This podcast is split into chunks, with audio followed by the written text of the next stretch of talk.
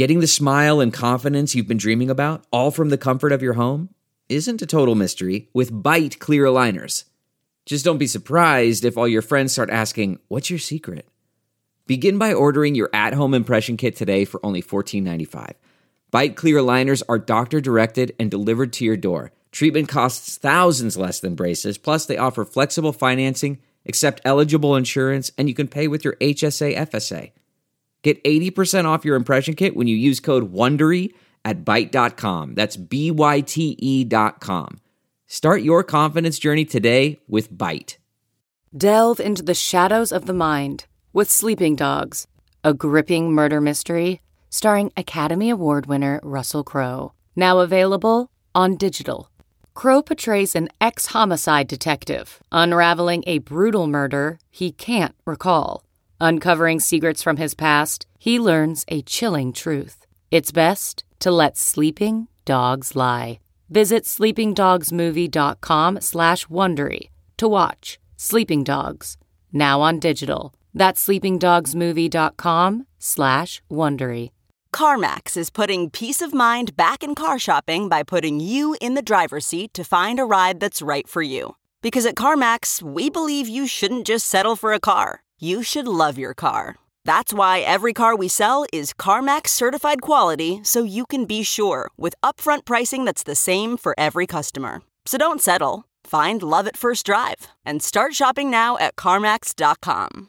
CarMax, the way car buying should be. Pues bueno, lamentablemente los San Francisco 49ers perdieron el invicto y ahora la pregunta es, ¿tienen que pasar las llaves del carro a Trey Lance? Y lo que también es una duda incógnita y pregunta es, ¿merece la Chofis ir a la selección mexicana de fútbol? Estamos muy dudosos hoy, llenos de dudas. ¿Qué va a hacer el Barça con el puesto de entrenador? ¿Va a seguir Kuman? ¿De verdad? Esto y más lo debatimos hoy en el episodio 53 de Deportes al Detalle. Hola, ¿qué tal? Buenos días, buenas tardes o buenas noches, dependiendo de la parte del mundo donde se encuentren. Él es Carlos Ramón Justice, él es el samurái de Salt Lake City, Pedro Andrade. Yo soy Carlos Mauricio Ramírez. Bienvenidos a Deportes al Detalle, number 53. Comenzamos oficialmente el segundo año de nuestro podcast y vamos a entrar ya en materia, señores, porque la primera pregunta, el primer debate que nos planteamos es si debe seguir o no Jimmy Garoppolo siendo el titular de San Francisco. Tiene la palabra el diputado Justice.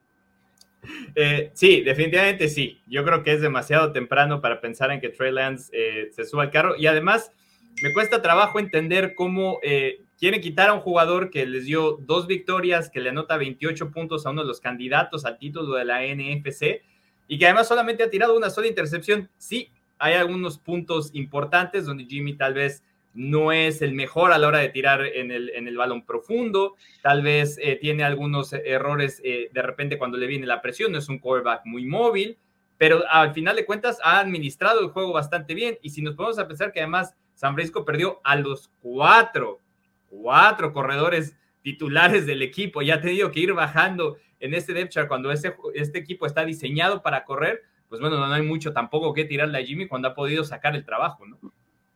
Pedro, ¿qué opinas? Mire, yo la única queja que le puedo poner a Jimmy G es, eh, en este caso, sacando lo de las lesiones de los cuatro corredores, es, eh, para mí Jimmy G todavía sigue sin graduarse cuando tiene la presión, cuando siente que se le viene la noche encima. Para mí es la única duda que ha dejado. Le pasó lamentablemente en el Super Bowl.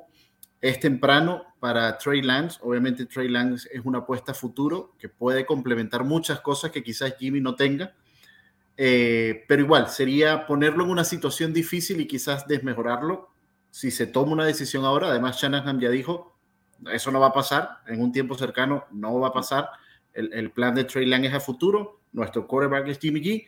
Lo único es esos ajustes en la zona donde más le cuesta. Cuando siente la presión, en los lanzamientos largos, hubo ocasiones, por ejemplo, Divo Samuel estaba abierto en la zona, esperando, y se veía además la frustración de Divo Samuel como dámela a mí, dámela a mí, dámela a mí, y nunca llegaba el, el ovoide hacia, hacia ese lugar. Eh, veremos, o sea, digo, este Jimmy G nos llevó un Super Bowl, ¿por qué no nos podría llevar este año también? Sí, eh, yo lo veo así.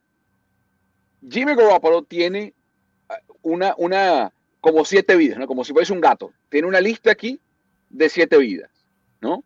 A lo mejor para Shanahan, el domingo no perdió una vida porque lo alabó y dijo cosas interesantes de él, dijo eh, cosas buenas, cosas positivas del mariscal de campo, que para él había jugado un buen partido, que, que si uno saca un par de errores de esa ecuación, ciertamente, o sea, Garoppolo lideró ese último drive para que el equipo eh, se colocara en una posición de ganar el partido y bueno, y si no por Aaron Rodgers, obviamente otro gallo hubiese cantado. Pero el tema está en que Garoppolo cometió específicamente un error eh, que no puede cometer, que, se le perdona a un tipo como Trey Lance o como Zach Wilson o como Trevor Lawrence, un novato, a un tipo que va a cumplir 30 años y que ya está en el cuarto año en el sistema y que ya, eso no se le puede perdonar a, Jimmy Garoppolo. Y ese, ese fumble terminó generando tres puntos para Green Bay y San Francisco perdió por dos. Entonces, saquen la cuenta. Me, de, decían en redes sociales, bueno, pero hay que eh, aplaudir a Jimmy Garoppolo porque lideró el, el comeback. No.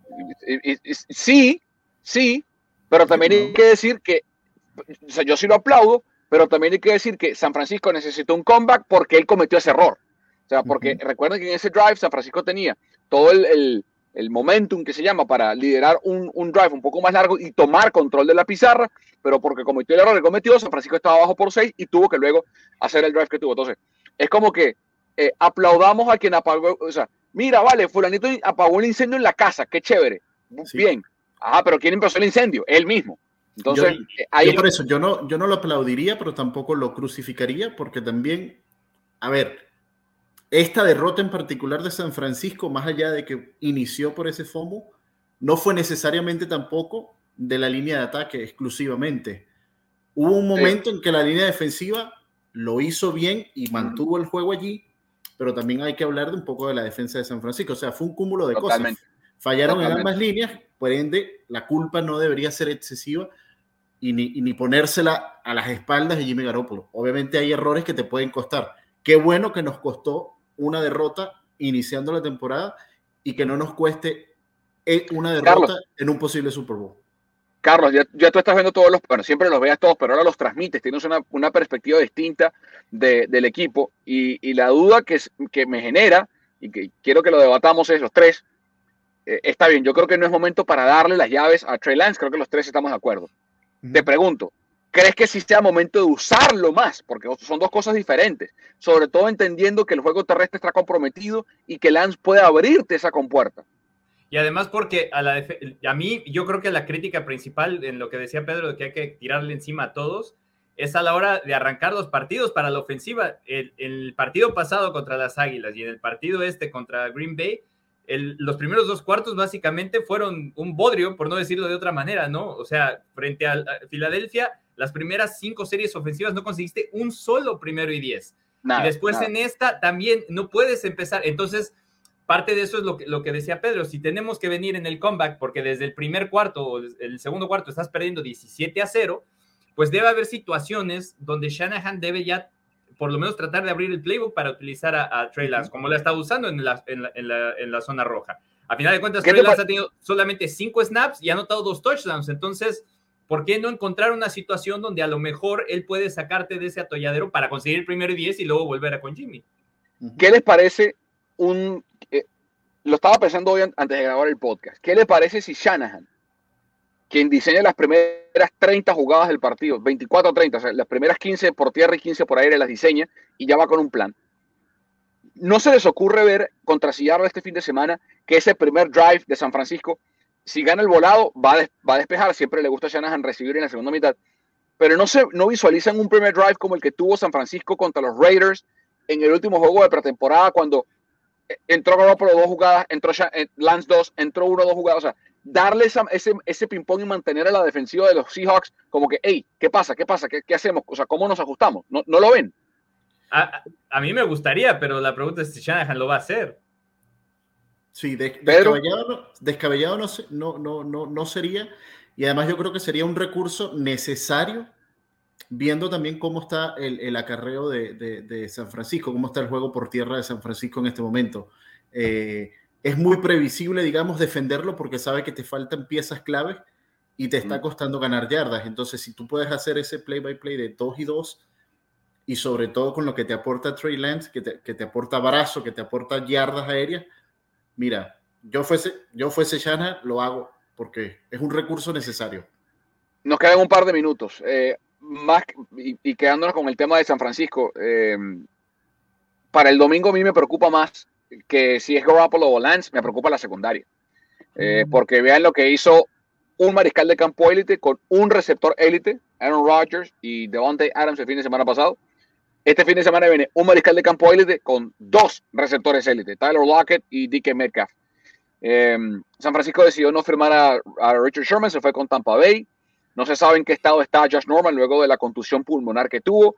Yo creo que vamos a ver a Drake Kirkpatrick. Eh, Mosley tuvo un buen partido contra Green Bay, pero Carlos, si esa secundaria no ajusta, lo que vimos el domingo pasado se lo vamos a ver por dos este domingo con Lockett y con Metcalf.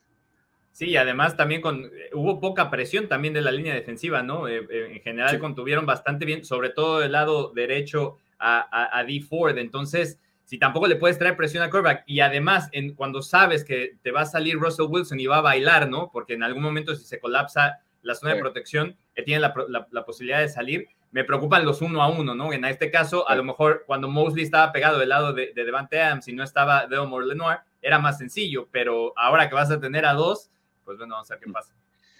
Para cerrar, para cerrar, ¿qué les parece el line-up del show del halftime del Super Bowl, que es por Telemundo, y Carlos se emocionó más porque además él va a estar en el estadio, pase lo que pase, entonces le va a tocar en vivo. Me, lo único que nos faltó ahí fue, ¿te acuerdas de aquel juego extraño que hicimos hace algunos podcasts atrás? Que yo dije no, Snoop Nos faltó, sí, nos faltó Ping y Metallica, pero, pero está bueno. bueno pero yo Muy por lo menos va a ser de Snoop Dogg. Para los que no han visto, va a ser de puro hip hop. Va a estar Dr. Dre, va a estar Eminem, va a estar Snoop Dogg, va a estar Mary J. Blige y va a estar Kendrick Lamar. Va a estar Kendrick Lamar en vivo en el Super Bowl 13 de febrero por Telemundo.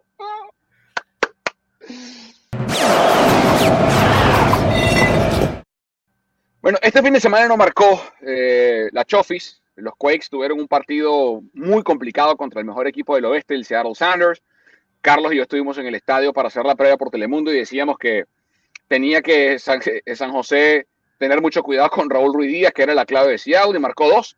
O sea, y no porque no lo supiera Matías Almeida, no porque no lo supiera, sino porque así de bien está jugando el equipo de, de Seattle y así de bien está jugando Raúl Ruiz Díaz. Pero eh, eso va para otro tema. La Chofis está jugando el mejor fútbol de su carrera también lo debatíamos ayer, eh, miércoles, en la edición del Noticiero de Deportes del Detalle. Todos los miércoles tenemos una edición condensada de este debate en el Noticiero Telemundo 48 a las 5 y 30 de la tarde, todos los miércoles.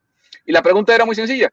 Si merece Eduardo Javier López o Javier Eduardo López, la Chofi, ser convocado a la selección mexicana en vista de la gran actualidad, eh, muchachos, que está viviendo con los Quakes siempre, siempre se dice que una selección tiene que ir los que están en mejor momento, ¿no? Y, yo creo que más allá del mejor momento que, puede tener eh, Chofis comparado con a lo mejor jugadores en su posición que a lo mejor están en Europa, ¿no? Porque además eh, comparte posición con, algunos de ellos.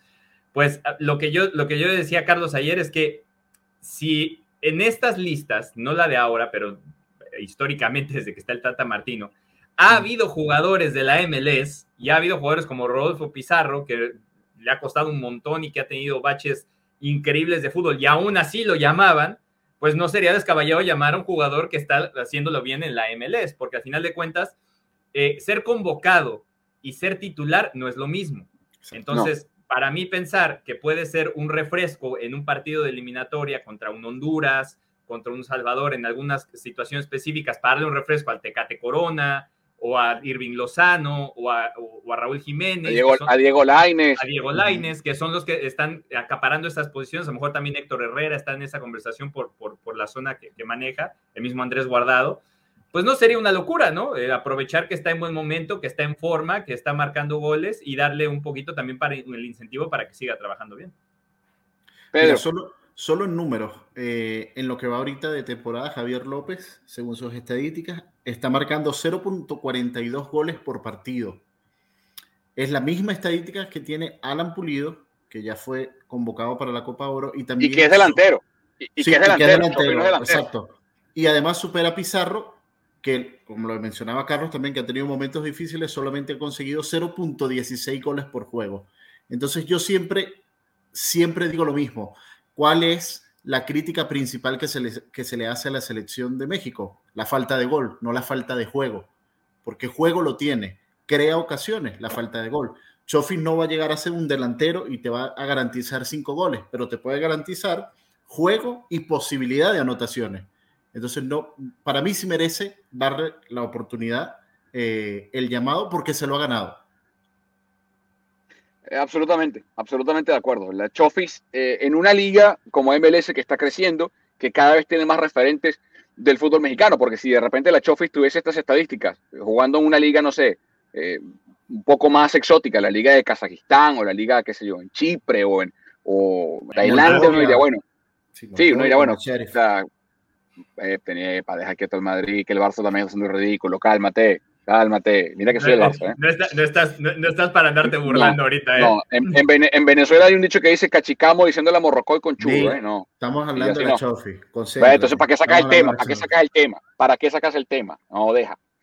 Eh, lo que creo es que la Chofis ha demostrado este semestre con San José algo que pocos volantes mexicanos han mostrado en, indistintamente del nivel, Carlos y Pedro, que es la capacidad de jugar en todo el frente de ataque. Porque, por ejemplo, Laines es un jugador que se siente más cómodo pegado a una banda. El Chucky es un jugador que se siente más cómodo pegado a la banda izquierda. Lo mismo con el Tecate Corona, que se siente más pegado a la banda derecha. Y a México le ha costado encontrar ese volante 10, ese, ese en el 4-2-3-1 que plantea a veces, eh, muchas veces Gerardo Martino detrás de Raúl Jiménez, eh, o inclusive si es un 4-3-3, pero quedémonos con el 4-2-3-1, eh, si es un esquema que utilizaría Martino, la Chofi se encaja perfectamente bien en cualquiera de los tres puestos, porque ha jugado en San José en, los tres, en las tres posiciones, inclusive como falso 9. Y en todas ha mostrado la capacidad de marcar goles, que para el punto de Pedro es eh, la tarea pendiente de la selección mexicana. Eh, la pregunta que yo me hago es, ¿dónde estaría, o sea, en, qué renglón estaría la Chofi? Porque tú decías un par de nombres que, que, son hoy por estirpe, por donde están jugando, están en Europa, están por encima de él. y no sé qué, no sé qué, qué beneficio o perjuicio tendría en la Chofis ser convocado a la selección, por ejemplo, y no, o sea, lo desconozco, digo, dejo la pregunta al aire. Eh, le convendría más ir y no jugar, eh, lo perjudicaría más que no lo llamen y, eso a lo mejor lo deprime o por el contrario, si no lo llaman, eso avivaría un poco más el fuego de decir, ¿saben qué? Ahora voy a jugar más todavía para que vean que me tienen que llamar a la selección. No lo sé, ¿cómo lo ven? Yo, creo que sería más eso, porque además, eh, si pensando, estamos pensando en las posiciones de afuera y en las de adentro, pues mm. está Romo, está Córdoba, está Herrera, está, o sea, Dos Santos tiene muchos jugadores con muchísimos minutos en selección muy por encima de él. Entonces, lo más seguro es que aún así con un llamado no estaría viendo minutos o estaría viendo minutos muy limitados dependiendo de la situación del partido. Entonces, por la personalidad de Eduardo, a mí me parece que, que si lo llamaran, porque además también hay que ser realistas, ha tenido un buen semestre, pero también los, los partidos donde ha explotado son tres. O sea, los, donde, donde, la, donde se ha visto muy bien son los últimos tres, cuatro partidos. Lo demás también pasa como ahora con el Seattle Sounders. Está jugando bien, pero de repente se desaparece. O sea, no es un jugador tan determinante como para decir, bueno, lo va a poner, lo va a poner de titular. Entonces, para mí yo creo que mm. también si, si Martino eh, tiene un grupo consolidado, ¿no? Eh, pues no, eh, yo creo que a él le convendría más quedarse en, San José y seguir subiendo el rendimiento. Pero, regresando a mi punto anterior, si llaman a Pizarro o llaman a otro jugador que está viviendo un momento donde está muy a la baja, pues yo preferiría ver a Eduardo. Sí, totalmente pensando en el futuro de la Chofis, porque yo creo que una de las claves del, resurgimiento, creo que hay dos claves para, el, para ver esta versión de la Chofis que es la mejor en su carrera. Uno está al lado de Almeida, que ha sido el técnico que ha sacado la mejor versión de él, y dos está fuera de Guadalajara. No me refiero del club, sino de la ciudad. Del entorno. Pero, del entorno. Pero él sigue siendo jugador de Chivas, está préstamo aquí con, con Quakes, y Chivas va a empezar un proceso nuevo. Eh, probablemente no este semestre. Eh, el técnico que designe el rebaño para que tome el control del club a futuro probablemente va a ser ya para el torneo que viene, ¿no? Y me pregunto qué le conviene más a la Chofis. Eh, volver a Guadalajara, salir del manto protector de, de Almeida, de la tutela de Almeida, y regresar a ese entorno que él mismo admitió le fue perjudicial. Insisto, no me refiero al club, sino a la ciudad, al, al, estar en la ciudad de Guadalajara, en Jalisco, o, o, hacer todo lo posible por quedarse en San José, porque si yo fuese las Chivas, hoy en día, quiero a la Chofis mañana. O sea, quiero a ese jugador ya, lo quiero aquí mañana. O sea, necesito ser futbolista en ese nivel aquí, pero la pregunta es si ese, ese jugador lo puedo tener aquí, ¿no? Sin Almeida y en Guadalajara. Sí, bueno, y él, y él, él como otros jugadores siempre lo admitieron, el problema de, en Guadalajara era un tema disciplinario, la disciplina. y, y, recuerdo que cuando llegó aquí a San José, lo primero que dijimos fue el cambio cultural. O sea, no, no, no es lo mismo ser futbolista con el debido respeto en México y en Estados Unidos, no por la liga, sino por, por lo mismo, por el entorno, el cómo te mueves. Hay tentaciones, hay, hay, y tentaciones. En, y en Guadalajara es todavía más. Sí, o sea, no nada más en México, en Chivas sí. y en Guadalajara es todavía más. Sí, fíjate, o sea, el escándalo de, de, de, de la bebida con tamarindo, de las fiestas, etcétera, etcétera, etcétera. Eh, yo siendo la Chofis, mira, yo trataría en lo posible, si quisiera afianzar mi carrera futbolística, trataría en lo posible de quedarme bajo el manto de, de Matías Almeida, o si regresara a las Chivas tendría que ser totalmente disciplinado para no perder el buen momento, para no volver a caer en aquello, en la ilusión de la Chofis cuando estuvo Almeida en las Chivas y después que con la salida de Almeida, la, la Chofis se, se diluyó. Eh, y además pensando ahorita en, en, en convocatoria a, a, la selección mexicana. O sea, creo que ese es el próximo paso eh, que la Chofis ah, quisiera dar. Eh, ¿qué, ¿qué, le ayudaría, eh, Carlos, le, para cerrar, le ayudaría más a la Chofis para estar en la órbita selección estar en Chivas? Sí, pero además Bien. tiene dos problemas muy grandes que de hecho esa, esa decisión no depende de él en ninguno de los dos casos, porque no hay garantías de que el técnico nuevo vaya a querer que esté en Chivas. Exacto. Y también tiene que ver qué va a pasar con Matías Almeida, porque o Exactamente. Sea, eh, hoy Matías Almeida no se va a Chivas. Sabemos que en ese torneo no iba a llegar, pero hay que ver qué pasa. Va a tener que sustituir a Jesse Fioranelli, tiene que platicar otra vez con el dueño, ver si se quiere quedar, cómo va a manejar ese proyecto. Todas esas, esas incógnitas no las vamos a tener resueltas hasta diciembre porque hasta que no termine la, la, MLS, este torneo de la MLS, no vamos a saber qué va a ser del futuro de Matías Almeida.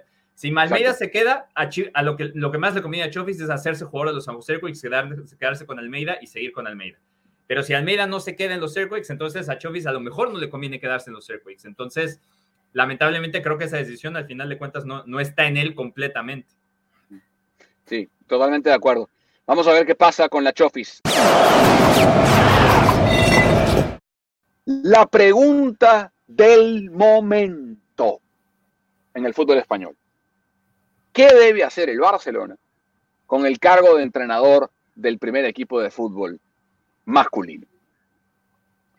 El Barça viene de ser humillado otra vez en Champions y esta vez no por la maquinaria alemana llamada Bayern München, sino por un muy buen equipo eh, llamado Benfica, que está invicto en 13 partidos en lo que va de competiciones en la temporada, no ha perdido ni en la Liga Chagres ni tampoco en ninguna contienda que ha disputado, está invicto el equipo de las Águilas Encarnadas. Y, y pareciera que el ciclo de Kuman se acabó, que hay un divorcio evidente entre Laporta y el ex futbolista culé, eh, que francamente ya uno no sabe qué plantean los partidos. Y a mí lo que me sorprende, Carlos y Pedro, es la involución táctica de Kuman, porque es cierto, perdió a Messi, que es una pieza tremenda. El equipo se desprendió de jugadores como eh, eh, Antoine Griezmann, que también es un jugador que, ah, por más que no ha rendido, tiene un peso específico, que apenas está recuperando en su Fati, que Dembélé no ha jugado, que el Kun Agüero sigue sin debutar, pero también hay jugadores que él pidió, como Memphis Depay, que ya está jugando, Luke de Jong, que tuvo un partido espantoso. Eh, y el, el, grueso, el núcleo del equipo que tuvo el año pasado y que llegó a, a hacerlo jugar muy bien Kuman, sigue en el equipo. Pero por alguna razón, y es imposible saberlo si uno no está ahí con el, con el equipo, eso se, se esfumó. Kuman dice que cuenta con el apoyo de los jugadores, cosa que yo no, no discuto. Dice que no, no sabe el club, yo le puedo responder, no tiene el apoyo del club, y es, y es lógico, porque el equipo está jugando muy mal, eh, pero más que por la forma en que está jugando, son cosas que ha hecho Kuman dentro del terreno y fuera, como por ejemplo esa rueda de prensa eh, tan, tan rara donde salió, se sentó, le, leyó un comunicado que ni siquiera la directiva sabía que iba a leer, donde básicamente leyó una retaíla de excusas para justificar el rendimiento del club y, expresar por qué había que ser pacientes sin comunicarle. O sea, eh, ¿cómo lo ves, Charlie? Sí, a, mí estas cosas son las que más me preocupan, ¿no? Yo creo que primero, eh, lamentablemente los, aficionados del Barcelona tienen que acostumbrarse, por lo menos en este replanteamiento después de Messi, que las cosas no van a ser como eran cuando estaba Messi. o sea, eso, era por lógica.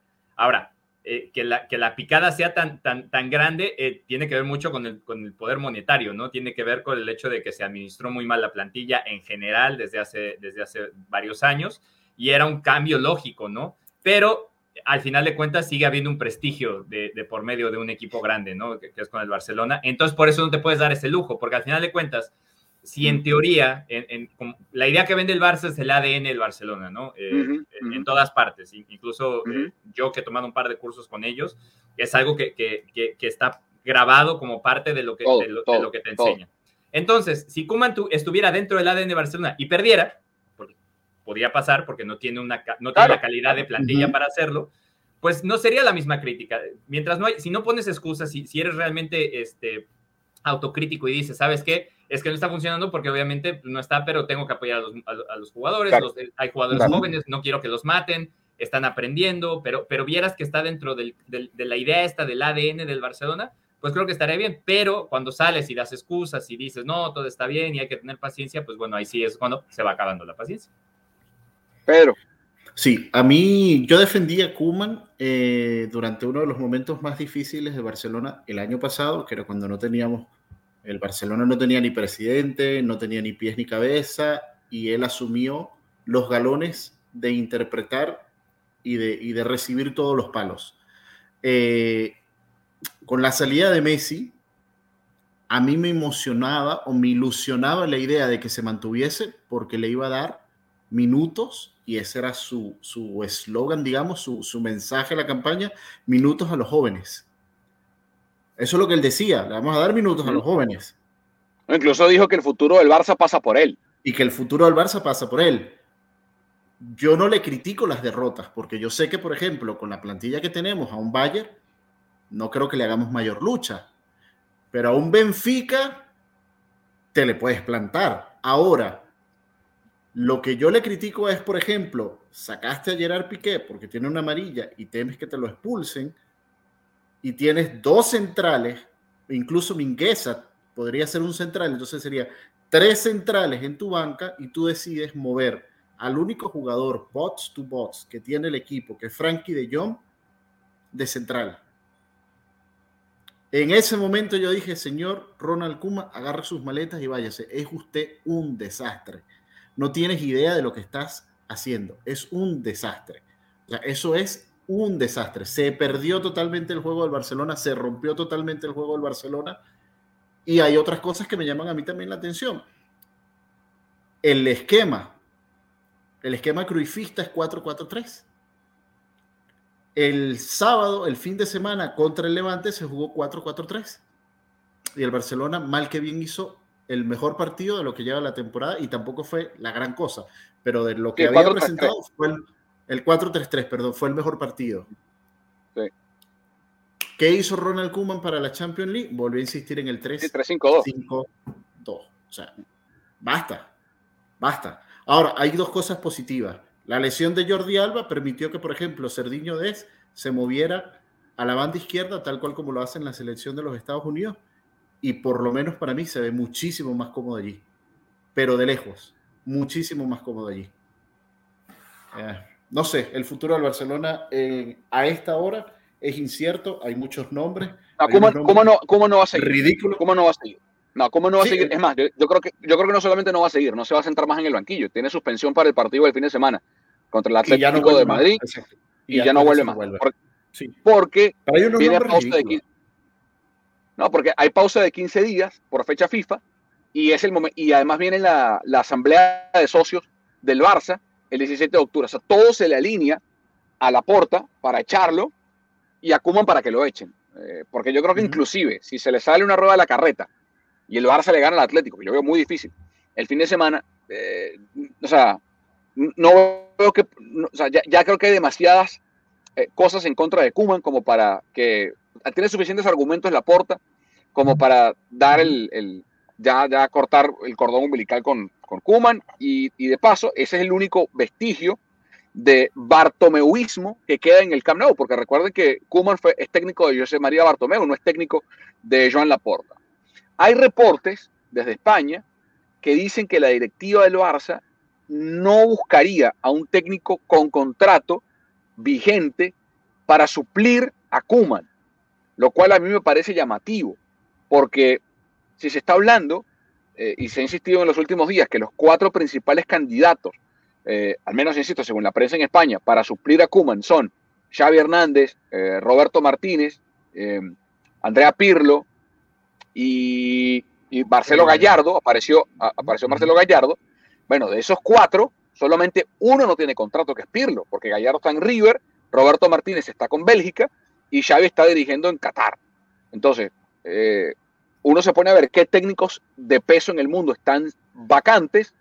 Dice, bueno, Pirlo está vacante. ¿Es un técnico de peso? Para mí no. Para mí es un técnico que, está todavía, eh, necesita curtirse mucho. Como jugador, bueno, nadie, nadie puede discutir en Andrea Pirlo, pero no pudo con la Juventus, va a poder con el Barça en estas condiciones. Yo creo que sería un error para Pirlo y para el Barça. Eh, Antonio sin, el ADN, y sin el, ADN, Barça, o sea, se le van tiene eso en contra, ¿no? O sea, sí, un, técnico que además no, no va con, con, la idea del Barcelona, pues le van a tirar todavía más rápido. Eh, Antonio Conte. Antonio Conte es un técnico resultadista que sería ideal para un club que está con capacidad de inversión para fichar un par de jugadores que sean del gusto de Conte en el mercado invernal, que él ponga el, su famoso 3-5-2, porque así juega Antonio Conte, 3-5-2, o sea, así ganó en Italia con el Inter, así ganó en Inglaterra con el Chelsea, así dirigió la selección de italiana, así dirigió la Juventus. Imagínate, le están partiendo la cabeza a Kuman porque alineó 3-5-2, van a traer a Conte, que es resultadista eh, eficiente porque gana, y para que plantee el 3-5-2, o sea, no, no, no me cabe en la cabeza. Y con Lautaro y con Lukaku no hizo absolutamente nada en la Champions, con Depay y Luke de Jong. No. Eh, hablan, hablan de, vi nombres como el de Frank Lampard, que para mí es un caso muy parecido al de Pirlo, por más que Lampard tiene un poco más de experiencia que Pirlo. Eh, entonces, o sea, si, si la porta va a buscar a alguien que no está empleado, o sea, que no tiene un vínculo contractual actual, de esos cuatro nombres, exacto. Yo, yo aplicaría, o sea, si estamos hablando que el Barcelona es o está haciendo una temporada de transición, se está reconstruyendo en muchísimos aspectos y quiere salir de Kuma, sube, sube, sube un entrenador del B. Sube un entrenador del B. Así, sí, o sea, así surgió, así surgió Guardiola. No digo que García Pimienta se va a convertir en Guardiola, no. Es de la casa, conoce el equipo, conoce mucho de los jóvenes, porque muchos de los jóvenes vienen del Barça B y tienen ficha ahora de primer equipo. Y ya, o sea, clarifiquemos un poco cuáles van a ser los objetivos de esta temporada. La Champions, pero es que ni de broma. El, perdón, perdón. El técnico del Barça, el técnico del Barça ahorita es Sergi, no es García Pimienta. Cierto, a García Pimienta creo que le dieron eh, lo sacaron. cuando llegó. sacaron, es, es, Sergi, es Sergi. Eh, pero digo, o sea, digo, ve a tu casa, o sea, trata, trata de aminorar el daño que puedas hacer. Por ejemplo, suponiendo que sea Pirlo la persona, llegó Pirlo, no haces absolutamente nada, el Barcelona sigue jugando igual o peor. ¿Qué hiciste? Agravaste la crisis. Si es alguien de tu casa que a lo mejor tiene otro conocimiento, a lo mejor dice, ok, mira, no estamos para esto, pero vamos a recuperar las cosas más básicas, como por ejemplo, vamos, a parar. Les pregunto a los dos. Matías Almeida. Les pregunto a los dos. Paremos un poco. Un solo nombre. Vamos en orden. Si Pedro Andrade fuese yo en la porta, ¿quién pone el técnico del Barça? Por Hoy día, si pudiese, Marcelo Gallardo. Ah, bueno. Carlos Justiz. Eh, está pintado para que sea Xavi Hernández, no puede ser nadie más. Sí. Sí. Sí. No, no es el ciclo de él todavía. Eso yo no sé si pero... Yo, yo, o sea, a mí me ilusionaría Xavi, pero es que no lo veo todavía. Siento que, no, que él no se prestaría para este Barcelona y siento que este Barcelona no se presta eso, para otra él. cosa. El, el- el técnico que yo quise, bueno, yo creo que todos los culés quisiéramos en el Barça otra vez a Guardiola, pero eso no va a pasar. Eh, a mí me gusta Roberto Martínez como entrenador, me gusta mucho como entrenador, eh, muchísimo. Eh, hoy le preguntaron, dijo que Laporta no tiene su teléfono. Yo les digo la verdad. Creo que por carácter, por escuela, por resultado, por ideología, por voz de mando, el técnico que necesita el Barça ahorita para mí es Luis Enrique. Eh, pero Luis Enrique no va a dirigir al Barça. O sea, está en la selección española, ese es su compromiso y lo entiende. Si Luis Enrique pudo navegar al Barça de Messi, Suárez, Neymar y compañía y ganar una Champions, eh, y entiende perfecto, nadie le va a venir a contar nada a Luis Enrique de lo que pasa en el Barça, y ahí está, convocó a, a Gaby eh, para la selección española, dijo que a lo mejor puede ser titular contra, contra Italia, eh, ha sido siempre un gran patrocinante del fútbol juvenil, del talento joven y sobre todo de- del, del que tiene el Barça, vean lo que hizo con Pedri también en la selección española, Luis Enrique para mí es el candidato perfecto, pero no va a ser Luis Enrique. Entonces, ojalá sea Xavi, porque o- a mí me gusta Xavi Roberto Martínez. Pirlo no, no creo que sea. Esperemos que no, pero Eh, y yo no creo que Roberto Martínez se vaya, de- o sea, además de, tiene- estás dejando una de las selecciones con más eh, capacidad del mundo en este momento, Total, ¿no? O sea, total. top 5. va- vas a llegar al. Mundial otra vez para volverte a meter en semifinales si, si lo haces bien. Entonces, si de pronto Roberto Martínez tuviese, no sé, un par de sus jugadores de Bélgica en, en el Barça, o sea, si el Barça tuviese a De Bruyne o a Lukaku, o sea, digo, al- al- algún jugador que le per- que permitiera decantar la ideología que él ha planteado en Bélgica, que ha sido muy buena, no sé si a lo mejor fuese más fácil, capaz no, capaz estoy diciendo una barbaridad, pero a mí él como entrenador me gusta mucho. No pudo hacer mayor cosa en el Everton, nadie ha podido hacer mayor cosa en el Everton, compitió, dirigió bien, con Bélgica sí es verdad que se ha quedado corto en varias oportunidades, eso es preocupante, pero bueno, eh, entonces, una cosa es que queremos que, eh, que pase. Carlos dice, ¿quién? ¿Tú qué dijiste, Charlie? Xavi, Xavi. Pedro dice que Gallardo, el muñequito. Gallardo. Ok, es el que ustedes quieren. Ahora, ¿quién creen que va a ser el técnico del Barça? híjole, ahí sí no sé, te pueden dar cualquier sorpresa. Eh, si, si fuera la forma de administrarlo, eh, como decía Pedro, yo, yo, yo subiría a Sergi, dejaría que terminara la temporada y mientras eh, esperaría a ver cómo puedo solventar contratos, porque además hay un problema también grande que es el mismo, son las finanzas. No puedes traer un peso pesado para darle un contrato aún como técnico cuando incluso te bajaron el tope salarial del, del- del equipo. Entonces, que un técnico también quiera llegar a esa situación con toda la presión que representa, también no está fácil. Oye, pregunta rápida. ¿Ten Hag tiene equipo ahorita? ¿Dónde está? Ese, ese, ese ¿Quién? Se, cortó. Ten Hag, ¿dónde está? Ese- ¿Quién, quién, quién? uh, Ten- En el, en el Ajax. Eric Ten Hag, en el Ajax. está en el Ajax. En el Ajax, es el técnico del Ajax.